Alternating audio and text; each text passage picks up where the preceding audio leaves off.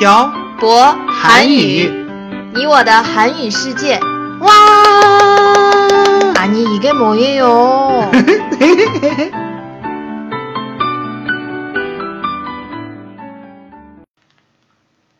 안녕하세요, 여러분. 저는 빡빡 한국어의 셔보쌤입니다. 안녕하세요 여러분 저는 빡빡 한국어의 연동쌤입니다 연돈쌤, 중국에 와서 제일 맛있게 먹었던 음식이 뭐예요? 저요? 음 저는 사장님하고 같이 먹는 음식? 이런 얘기는 평소에 좀 하세요, 나쁜 연돈쌤. 어 제가 중국에 와서 제일 맛있게 먹은 음식은 음 너무 많아서 하나를 꼽기는 어렵네요 청취자 여러분 알아차셨나요?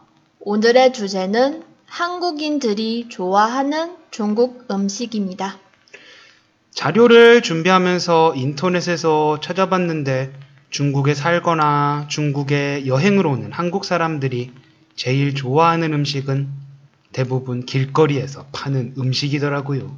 어떤 음식들이에요? 한국 사람들이 좋아하는 음식으로 마라탕, 음, 삥탕후루, 계란 전병, 중국어로는 찌단 껌빙? 음, 이라고 할까요? 그리고 중국식 샤브샤브, 밀크티 등이 꼽혔어요. 음, 그리고 중국 하면 꼬치를 빼놓을 수 없잖아요. 각종 고기 꼬치들하고 각종 채소 꼬치들도 좋아한다고 했어요. 역시 어느 나라를 가나 길거리 음식이 제일 인기가 많네요. 네, 게다가 싸잖아요. 음. 음, 인민폐 30위안이면 한국 돈으로 5천원 정도 되는 건데 음, 한국에서는 사실 5천원으로 한 끼를 때운다는 건 좀 어려운 일이거든요. 한 끼를 때운다? 무슨 뜻이에요? 어, 한 끼를 해결한다는 뜻이에요. 더 쉽게 얘기하면 아침, 점심, 저녁 중에 한 번을 배부르게 먹는다? 음. 이런 뜻인 것 같네요. 사실 한국에도 길거리 음식이 많아요. 여러분이 알고 있는 떡볶이도 사실은 길거리 음식이에요. 그렇구나.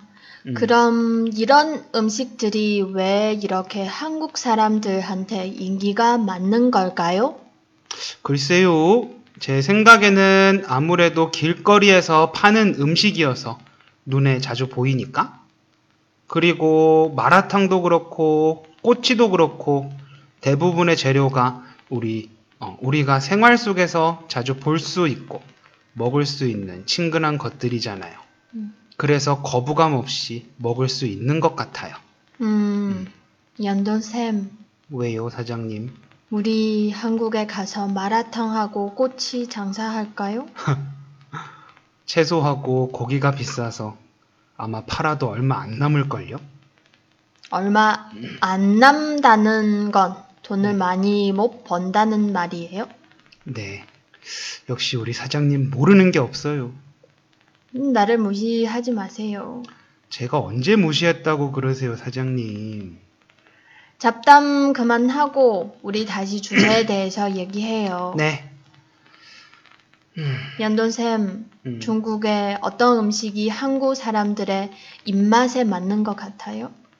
어, 제가 처음 중국에 왔을 때 먹으면서 제일 부담감 없었던 게 어, 꽁바오지딩하고 펀스 와와차이 그리고 호곡이었어요.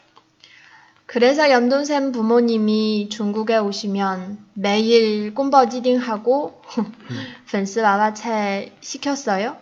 네, 그리고 음, 찡장 로스 음. 하고 감자로 만든 음식들도 한국인의 입맛에 맞는 것 같아요. 음. 어, 어. 그리고 꼬바로 너무너무 좋아요. 그러고 보니 우리 연돈샘이 말하는 음식 먹은 지 꽤 오래됐네요. 저 살 빼고 우리 많이 많이 먹어요. 네, 다이어트 응원할게요. 네. 사실 중국에는 맛있는 음식이 정말 많은데 연돈샘은 안 먹어본 음식은 잘 안 먹잖아요. 왜 그래요? 항상 물어보고 싶었어요. 아, 그게 예전에 안 먹어본 음식에 도전해 보려고 면을 하나 시켰는데 음, 제 입맛에 너무 안 맞아서 음, 실패한 이후로 안 먹어본 음식은 잘 안 시키게 되더라고요. 그래서 안 먹는 거였구나. 네. 그럼 나중에 제가 연돈샘이 안 먹어본 음식을 시킬 테니까 음. 조금 맛보고 맛있으면 계속 시켜 드세요. 네. 어, 저 예전에 안 먹는 음식 진짜 많았는데, 어, 동생하고 같이 살 때, 음, 동생이 사오는 음식 한 번씩 맛보고 음, 맛있으면 저도 사먹고 그랬거든요. 음, 그래서 먹게 된 음식도 진짜 많아요. 음, 마라탕도 그렇고, 그, 가오철도 음, 그렇고, 미시엔도 음, 그렇고, 하여튼 엄청 엄청 많아요. 음. 음, 제 얘기는 음, 그만하고 다음으로는 한국에 사는 사람들이 즐겨 먹는 중국 음식에 대해서 얘기해 볼까요? 네, 그래요. 사장님 저한테 물어보셔야죠. 뭘요? 한국에 사는 한국 사람들이 즐겨 먹는 중국 음식에는 어떤 것들이 있어요? 라고요. 제가 꼭 물어봐야 돼요? 자문자답하면 이상하잖아요. 알겠어요. 음. 한국에 사는 한국 사람들이 즐겨 먹는 중국 음식에는 어떤 것들이 있어요? 어, 한국에서 보통 말하는 중국 음식에는 짜장면, 그리고 음. 사장님이 좋아하는 짬뽕, 응, 탕수육이 있어요. 응. 근데 한국에서 파는 짜장면은 중국에서 파는 짜장면하고 맛이 많이 달라요. 맞아요. 음. 한국 짜장면은 중국 짜장면보다 달아요. 음, 전 개인적으로 한국 짜장면이 더 맛있는 것 같아요. 음. 그리고 한국에서는 짜장면하고 짬뽕을 중화 요리라고 하는데 음, 중화 요리를 파는 곳을 중국집이라고 해요. 음, 요즘은 중국집에서 꼬바오로를 음, 파는 집도 많이 생겼고 어, 그리고 아 맞다 양꼬치 전문점도 많이 생겼어요. 음, 근데 전 양꼬치를 그렇게 좋아하는 편이 아니라서 음, 한국에서는 안 먹어봤어요. 음. 음. 그럼 한국에서 꽃바로는 먹어봤어요?